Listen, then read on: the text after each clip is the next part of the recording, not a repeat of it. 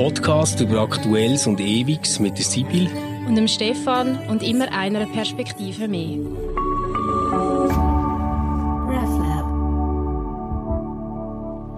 Hey, heute zusammen und herzlich willkommen zu Convers mit der Sibyl Vorer und mit mir. Ich bin der Stefan. Ähm, Sibyl, du hast letztes Mal gefragt, was wünscht ihr euch eigentlich von euren Kindern online?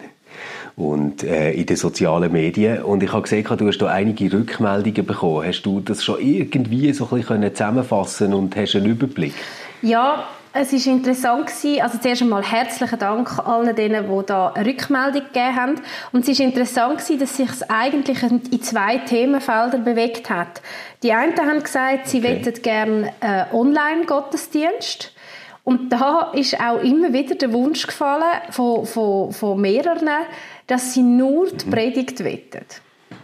Also sie wettet, ja, sie wettet nur die Kurzpredigt. Also sie haben dann gesagt, könnte man es nicht so machen, dass man einerseits den ganzen Online-Gottesdienst drauf tut ja. und andererseits aber noch wie so einen Auszug macht, wo man dann auf YouTube auch nur Kurzpredigt kann schauen kann. Also okay. Das, das hat mich also, noch... Ja. Also nicht erstaunt Und das ist aber dann gleich etwas, was Sie schauen wollen. Also jetzt nicht nur als Audio-Podcast, sondern ähm, echt etwas für, für Video dann auch, gell? Also so habe ich es verstanden. Ähm, es, ja, ja. Ich, ich habe so den Wunsch nach Online-Gottesdienst verstanden, dass das etwas ist, wo auch ein Bild dazu hat. Und es hat mich dann eben, ja, eigentlich, wenn ich ehrlich bin, nicht erstaunt.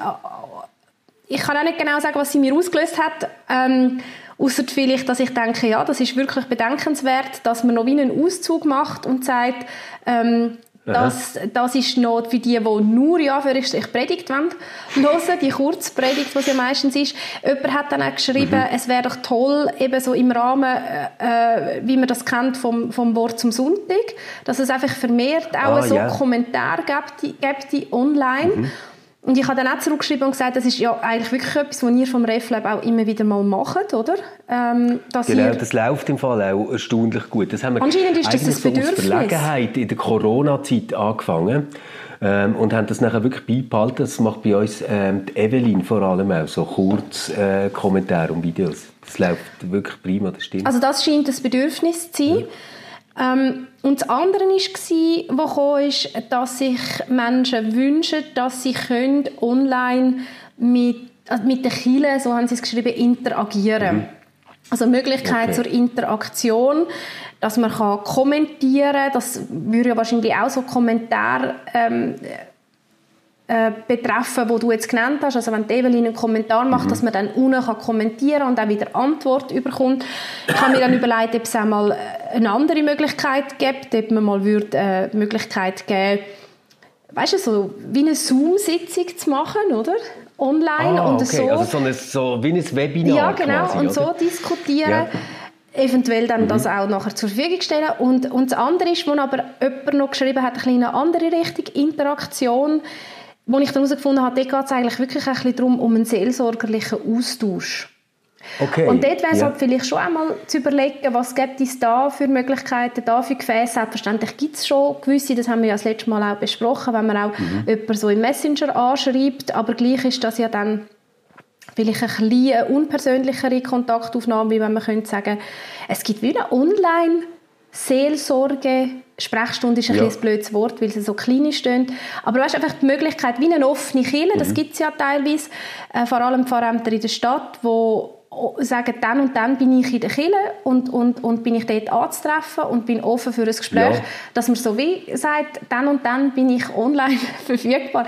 Ich weiß ja. es nicht, oder? Äh, das ist jetzt, nein, das ist lustig, dass du das sagst. Es gibt, ähm, ich weiß nicht, kennst du ihn? Er ist unter Instagram, ähm, heißt er «Was ist der ja, Mensch?» Ja, kenne ich.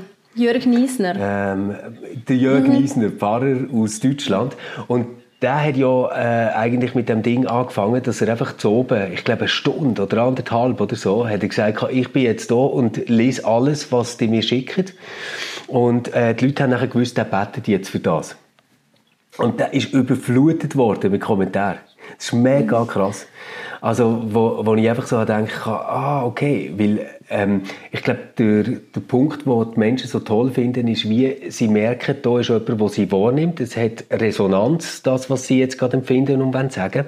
Und auf der anderen Seite ist es aber gleich so ein bisschen niederschwellig. Also du musst nicht neu her und die quasi vor jemandem zeigen und jetzt sagen, Schau, das ist mein Problem. Also du, ja...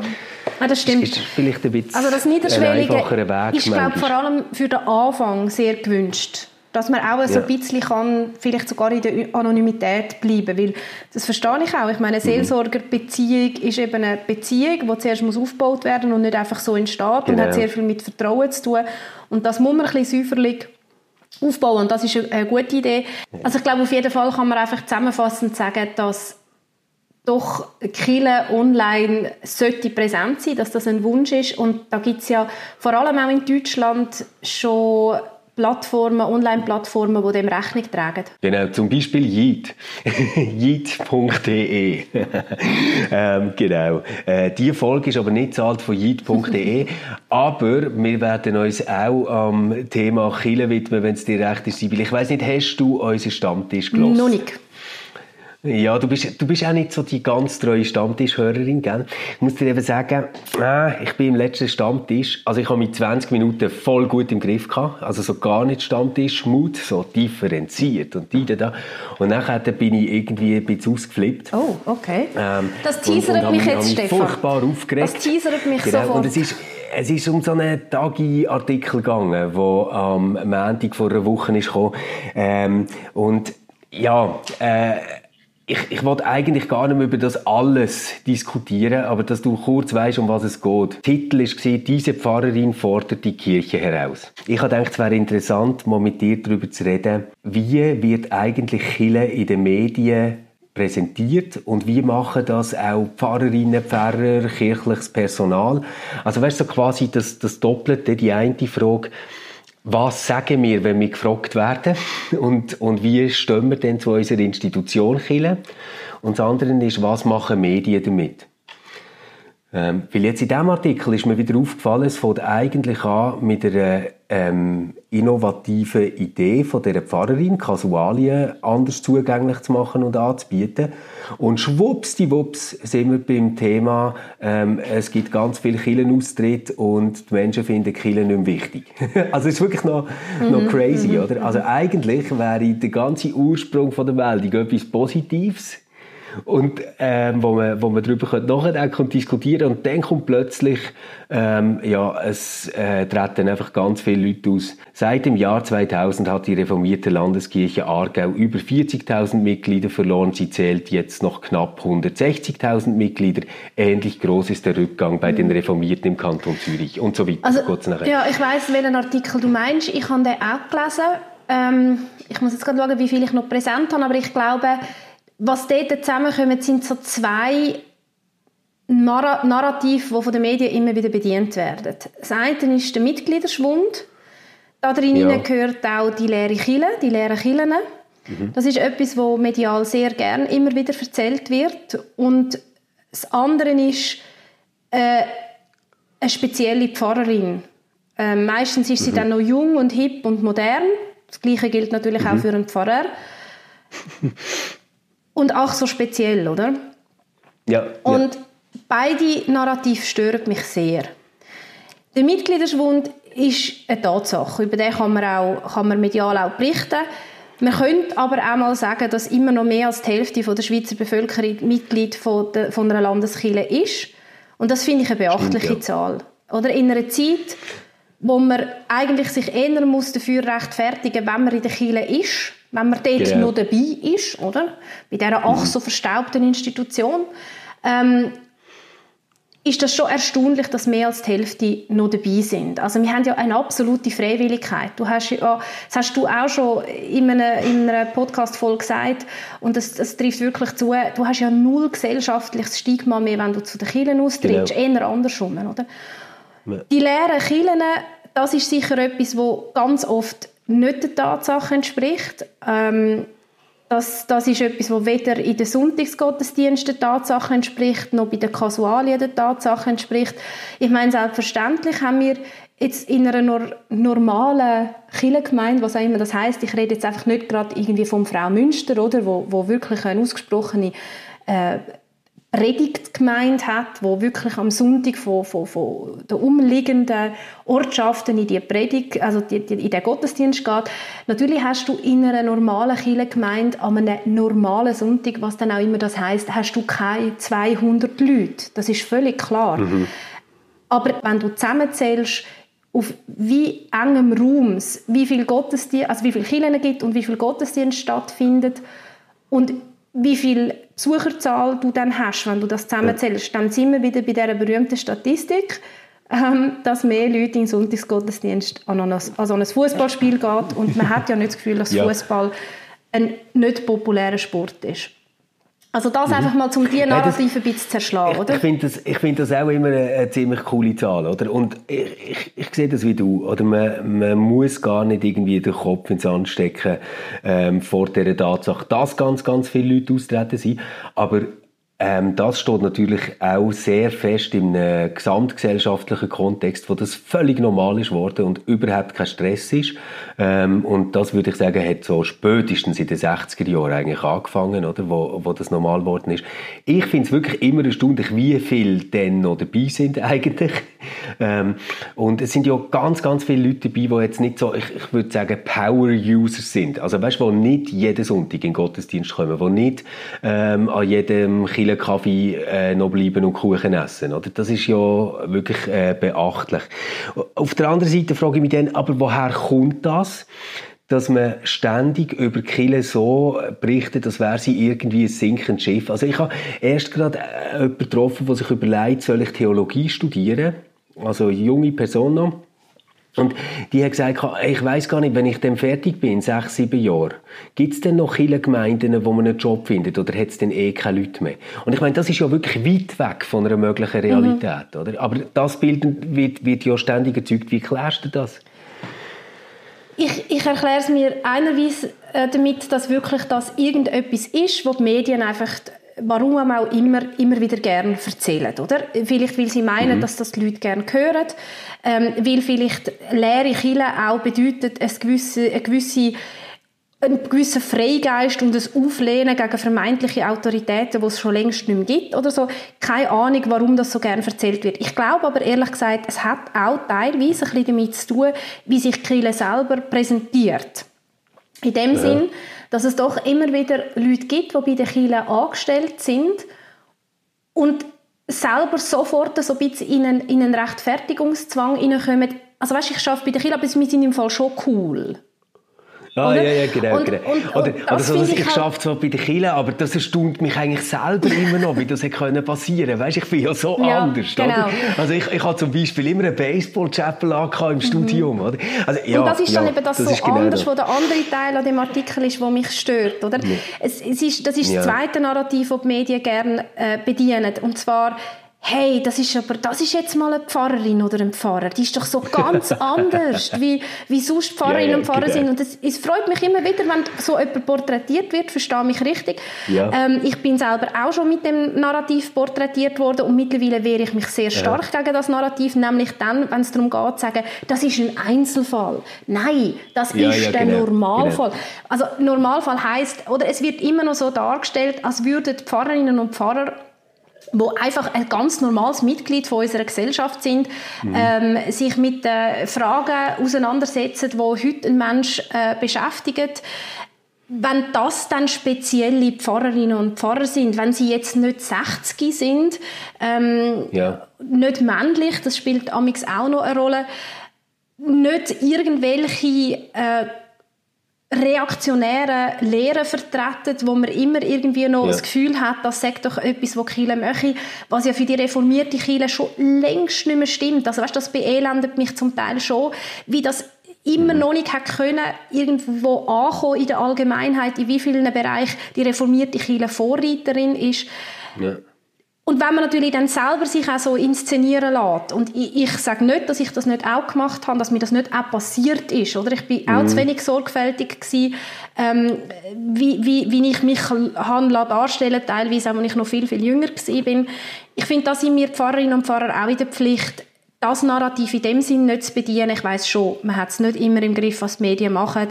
Ähm, gerade auch... Ja, und es ist ja irgendwie auch noch schmeichelhaft, oder? Es also, geht, ich finde es im Fall nicht so schmeichelhaft. Und sie haben Interessen und sagen, wow, also das mache ich jetzt, wenn du gar nicht so bist wie eine normale Fahrerin und so. Ähm, das finde ich ja vielleicht ja, Leute nachher dann noch schön. Ja, gut. Ähm, da muss man sich halt auch vielleicht auch ab und zu wieder in größeren Kontext setzen und sagen, ist das jetzt schmeichelhaft für mhm. mich oder ist das schmeichelhaft für die Institution, wo ich mich ja sehr verbunden fühle und wo auch fühle und wo auch mein, mein Lebensunterhalt letztendlich bestreitet. Also ich finde, ja, du sagst das jetzt so, aber ich, ich bin eben gar nicht sicher, ob es wirklich so eine große Verbundenheit gibt, weißt, mit der Gesamtinstitution. Ich habe immer das Gefühl, ganz viele kirchliche Mitarbeitende, die ich kenne. Und ich meine es gar nicht nur Pfarrerinnen und Pfarrer. Ich, ich würde auch sagen, Diakon, Gemeinwesenarbeit etc. Die haben eine sehr hohe Identifikation mit dem Projekt, das sie machen. Und zum Teil auch mit den Kirchengemeinden, wo sie drin sind. Also mit der konkreten Kirchengemeinde, wo sie arbeiten, mit dem Kirchengemeindehaus etc. Aber irgendwie nicht so ganz mit der äh, Kirche insgesamt. Also dort äh, höre ich, also jetzt in Bern zum Beispiel, ähm, dort ist das Haus der Kirche ist am Altenberg. Und ähm, dort reden alle ziemlich abschätzig, oder viele ziemlich abschätzig, dass man sagt, der Verwalterberg. Mhm. Oder? Wo, wo, was quasi wiederum geht, okay, das ist jetzt wirklich so die verkrustete, schlimme Bürokratie, die uns eigentlich nur nervt mhm. und hoffentlich können wir das endlich loswerden. Es stimmt aber nachher gar nicht, dass die so sind, gell? Das ist mir ganz wichtig. Und weil die Leute, die dort arbeiten, die haben auch wieder mega Herzblut für ihre Projekte. Aber ich kenne recht wenig Leute in meinem ganzen kirchlichen Bekanntenkreis, die sagen, hey, ich bin so gern Teil von dieser Kirche. Ich arbeite so gern für die Kirche an dem Ort, wo ich jetzt bin. Und ich finde das Gesamte wirklich super und ich bin stolz drauf. Gut, wenn das so ist, ich nehme das nicht ganz so wahr wie du, äh, mag aber auch einfach mit meiner Rolle zusammenhängen, die ich habe beruflich, ähm, dann müssen wir uns nicht wundern. Oder? Dann müssen wir uns über das Narrativ nicht wundern. Es ist auch, wenn wir uns lassen, lassen, lassen äh, dafür hergeben, auch medial zum Beispiel Kolleginnen und Kollegen zu bashen, oder? Ich das jetzt mhm. ein bisschen extrem sagen. Ähm, dann müssen wir uns nicht wundern. Und wenn wir natürlich sagen, äh, andere oder können das nicht oder ähm, machen das nicht gut oder es gibt nur ganz wenige, die zum Beispiel äh, Kasualien anbieten, die wirklich ganz auf Bedürfnisse der Mitglieder zugeschnitten sind, ja. dann ist das einfach sehr ungeschickt. Oder? Erstens entspricht es in mhm. meinen Augen nicht der Realität. Und zweitens ist es einfach auch ungeschickt. Ich finde, es kommt immer noch darauf an, befindet man sich in einer innerkirchlichen Debatte, wo man durchaus auch darf wirklich sehr kritisch miteinander sein mhm. oder? Es ist immer die Frage von, auch, ja. äh, wann ist Kritik konstruktiv, wann ist, wann ist sie destruktiv, wann ist sie vielleicht auch nur dafür da, sich selber noch aber ein bisschen besser, generell, ja, besser mhm. zu fühlen, aber es braucht sie generell. Wenn es darum geht, Killen in der breiten Öffentlichkeit darzustellen, dann wünschte ich mir teilweise schon ein bisschen mehr Corporate Identity Bewusstsein und auch ein Bewusstsein dafür, äh, dass wir letztendlich auch auf ein gewisses Marketing angewiesen sind, oder? Und wenn wir mhm. uns da gegenseitig anfangen fertig machen oder gegenseitig absprechen, dass, dass, dass wir das nicht können. Ich sage übrigens nicht, dass die Pfarrerin das in dem Artikel gemacht hat. Das möchte ich ganz fest betonen. Ah, ich glaube, das, das ist nicht sie, so die das gemacht hat, genau. Ähm, dann wird es natürlich schwierig und dann ist es, ist es wirklich ungeschickt und dann frage ich mich auch, ähm, ob wir in einer, in einer Institution, wo wir immer Gemeinschaft so hoch halten, nicht manchmal auch so mhm. klein äh, zu viel äh, Ego und Narzissmus haben, wo eben unserer Institution nicht gut tut. Ich weiß, ich mache mich gerade nicht beliebt mit dem, was ich sage, aber ich meine wirklich die Verbundenheit mit der, mit der Kirche nach außen und auch die Wertschätzung von der kirchlichen Arbeit nach außen zu tragen, wo ich finde, wirklich mhm. aus tiefstem Herzen finde, dass die hat sie verdient, das wünschte ich mir dann von den Menschen, die bei der Kirche engagiert sind, schon. Das erwarte ich eigentlich auch. Okay. Also dann können wir quasi so wie sagen, so zu dem ersten Teil, oder? Dort, äh, äh, wir nehmen es nicht ganz gleich drastisch vor, aber du sagst quasi, ich habe die Erwartung, ähm, hey, wenn ich äh, dort bin, dann identifiziere ich mich auch damit und das bringe ich auch zum Ausdruck, würde ich auch sagen. Ähm, und dann hätten wir wahrscheinlich schon ganz viel von dem, wie wir gegen außen erscheinen, äh, äh, verbessert, oder? Nehme ich an. Was, was mir aber wie nicht in den Kopf hineingeht, ist eigentlich noch das zweite Thema, nämlich so die Lust. Und ich äh, tue jetzt extra provozieren und sage, besonders von linken Kreisen in der Gesellschaft, ständig auf dieser Kille rumzuhacken. Weil, wenn ich so anschaue, ähm, historisch, die, die ganze Geschichte, dann ist ja Kille eine von der grossen Trägerinnen von der ganzen 68er-Bewegung. Also ganz, ganz viele Ideen von dort ähm, sind dort rein. Und mir kommt es nachher manchmal irgendwie, also äh, nachher die ganze Öko-Bewegung, die Anti-Atom-Bewegung, äh, Friedensbewegung. Feministische Bewegung. Also, You name it, oder? Ja, natürlich, oder? Ähm, also all das, Antirassismus etc., all das ähm, ist doch ständig in den Kirchen nicht, nicht äh, einfach nur aufgenommen worden, sondern durch sie gestärkt worden, weitergetragen worden in Bildungsarbeit und, und allem Möglichen. Woher kommt das hure Ressentiment ähm, gegen Kirchen in diesen linken Kreis? Auch dort haben wir vielleicht, also ich weiß, was du meinst. Ich nehme das jetzt nicht so extrem wahr. Ähm, ich nehme übrigens von rechter Seite teilweise auch ein grosses Ressentiment gegen Kiel wahr, dann, wenn es nämlich ums politische Engagement geht, gerade in all diesen Bereichen, die du jetzt gesagt hast, von der Kirche. Ich glaube, von, von, linker Seite ist es eben teilweise halt schon das Bild, das noch umgeistert und eben medial auch immer wieder gefüttert wird von einer reaktionären, autoritären, patriarchalen Institution. Das hängt unter Umständen auch zusammen, dass bis heute Menschen nicht unterscheiden zwischen katholischer und reformierter Kirche medial. Also es wird einfach von der Kirche geredet. Und sorry, wir haben einfach himmelweite ja, Unterschiede zwischen reformiert so. und katholisch. Ja, aber, aber, aber, sogar dort ist es nicht mehr so. Also wenn man jetzt Zürich anschaut, mit der Friedrichsen etc., ich meine, die sind ja, das, das ist ja äh, wirklich total sympathischer Linkskatholizismus, progressiv. Absolut. Der katholische ähm, Frauenbund, also ich, super. Ja, mhm. ja, mega toll. Aber oder? ziemlich also, weit weg vom römischen Lehrer. dort stimmt es noch. Ja, genau, das stimmt. Und, und äh, gegen das kann man, ja, kann man ja sein und sich daran abreiben, das macht man ja schon ewig so. Also seit der Moderne reibt man sich ja an diesem Ding nur noch ab. Aber ich, ich, ich verstand immer, dass man äh, so ein in freudscher Manier sagt, man muss den Vatermord begehen, irgendwann, oder? Und dass man als 68er dann irgendwann hat müssen das ganze Zeug aus der bleiernen Zeit und Nachkriegsdings äh, loswerden, das verstand ich.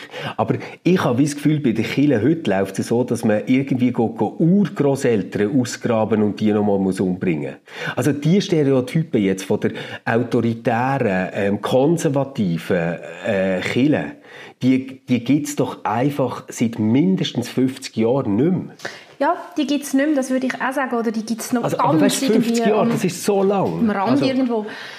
Ähm, ja, das, das, da, da, gebe ich dir recht. Aber nochmal, wir kommen auf, auf, auf den Ursprung zurück, wo wir heute angefangen haben zu reden. Medial wird doch immer noch das Bild ähm, transportiert und es wird nur dann transportiert, wenn die Leute das auch gerne lesen. Oder? Wenn, wenn es keine Klicks mehr hat, wenn steht, irgendwie diese Pfarrerin fordert die Kirche heraus, dann, dann schreibt man das auch nicht mehr. Aber irgendwie wenn, irgendwie wollen, dass die Leute noch gerne über Kirche lesen, weil sie vielleicht auch gerne sich an dem Bild reiben. Ich meine, wo hat man dann heute noch Autoritäten in unserer sehr freiheitlichen Gesellschaft, wo man sich daran reiben kann? Wenn man keine Autoritäten mehr hat, dann tut man sie halt noch ein bisschen aufbeschwören und da muss Kirche teilweise anheben dafür. Ich glaube wirklich, dass es das ist, dass teilweise ein, ein, ein, autoritäres, reaktionäres, patriarchales Kirchenbild auch darum äh, noch transportiert wird, weil man dann eine Reibungsfläche hat. Mm. Und dass das längst mm. nicht mehr der Realität entspricht, das ist, das ist völlig klar. Aber es erstaunt mich jedes Mal wieder, Stefan, wie groß die Resonanz auf solche Artikel ist, wo ich einfach nur von A bis Z den Kopf drüber schüttle. Ja, ja, klar. Also es ist ja, es ist ja auch so, dass nachher ähm, Fahrerinnen ähm, und Fahrer sehr gerne dann porträtiert werden, wenn sie etwas sehr Kontroverses sagen, oder? Also ich, ich denke jetzt so dran, ähm, die Ella de Groot hat äh, dann mal äh, gesagt, dass sie nicht an einen personalen Gott glaubt, oder? Und der, der Schwab, mega geile, gottlose Pfarrerin, komm, wir äh, stellen das jetzt überall vor und so. Und ich meine, die hat ja etwas viel, viel differenziertes gesagt als das, oder? Aber die hat keine Chance gehabt, dass das in dieser äh, Differenziertheit wahrgenommen wird. Und ich merke heute noch, wenn ich, wenn ich mit Leuten rede, weißt, wo, mhm. wo das nicht so genau verfolgt haben, die sagen immer noch, gell, die haben doch da in Bern die eine, die gar nicht an Gott glaubt. Die atheistische also, Pfarrerin. Aus, aus der ja, Aussage, ich glaube nicht an ein äh, personales Gott, also ich habe kein personales ja. Gottesbild, das ist ja das, ich habe kein personales. Gottesbild. Und sie hat auch noch gesagt, ich glaube, der Himmel ist leer und hat das aber sehr, sehr differerenziert ähm, ausgeführt, ja, warum genau. sie das macht. Ich kann ihr in ganz vielen äh, zustimmen. Aus, ja, übrigens aus, aus tiefstem christlicher Überzeug, äh, überzeugt ja. kann ich da äh, ihr zustimmen. Und aus dem ist die atheistische Pfarrerin geworden. Muss ich das mal vorstellen. Das ist halt teilweise auch einfach ohne jetzt irgendwie Journalistinnen und Journalisten bashen, die vielfach einen sehr herausfordernden, guten Job machen, mit immer weniger Mittel zur Verfügung. Nein, es ist so, oder? Immer weniger Mittel zur Verfügung. Ähm, aber gleich, das ist einfach wirklich, äh, äh, das ist einfach journalistisch nicht sorgfältig geschaffen, oder? Das, das, und oft macht man es ja mit der Headline dann, dass, dass dann irgendetwas geschrieben wird, wo der ja. ganze Artikel in einer Art und Weise framet, wo, wo ihm nicht gerecht wird. Ja. Ja, ja. Ja, was, was für mich eben zu dem auch dazugehört, und das ist etwas, wo, wo ich mich echt frage, passiert das einfach so, oder ist das irgendwie auch so ein bisschen ideologisch gefärbt? Wenn man, ähm, Kille Austrittszahlen jedes Jahr bringt, dann gibt es ja wie äh, römisch-katholisch, nachher reformiert und ähm, andere. Und dann gibt es die nächste Gruppe, das sind die Konfessionslosen. Und was mir dort auffällt, ist, dass wenn man irgendwie die Gruppe von der Konfessionslosen abbilden dann holt man immer irgendwie Freidenker, ähm, der Valentin Abgottspon oder der Andreas Kiriakou oder so, und lässt die darüber erzählen, was die Gruppe jetzt denkt. Und dort frage ich mich einfach ey, sind die wirklich so blöd? Dass die denken, dass Leute, die aus einer Religionsgemeinschaft austreten, also dort nicht mehr Kirchensteuern zahlen, nachher automatisch sich repräsentiert fühlen von den Freidenkern, die irgendwie die ganze Zeit sich an irgendeinem Trauma müssen abarbeiten in den sozialen Medien und dort erzählen, wie scheiße und wie dumm alles ist mit Religion. Nein, viele, die austreten, interessiert das Thema einfach zu wenig. Und die wollen aber nachher auch nicht eine riesige Gegenbewegung gründen, die sagt, oh, Religion ist so ein Scheiß und die sind alle mega dumm und äh, machen mal Aufklärung oder so.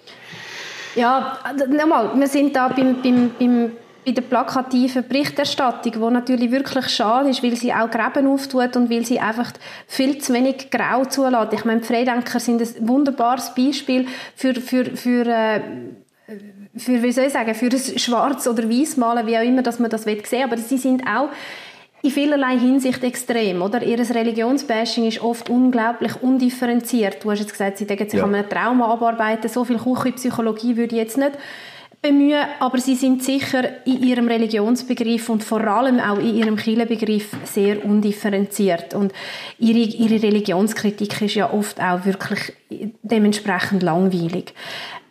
Die. Menschen, die, sie, die, die zur Kirche austreten, machen das ja aus so vielfältigen Gründen. Also von genau. Institutions ja, nicht mehr Verbundenheit, wie sagt man dem?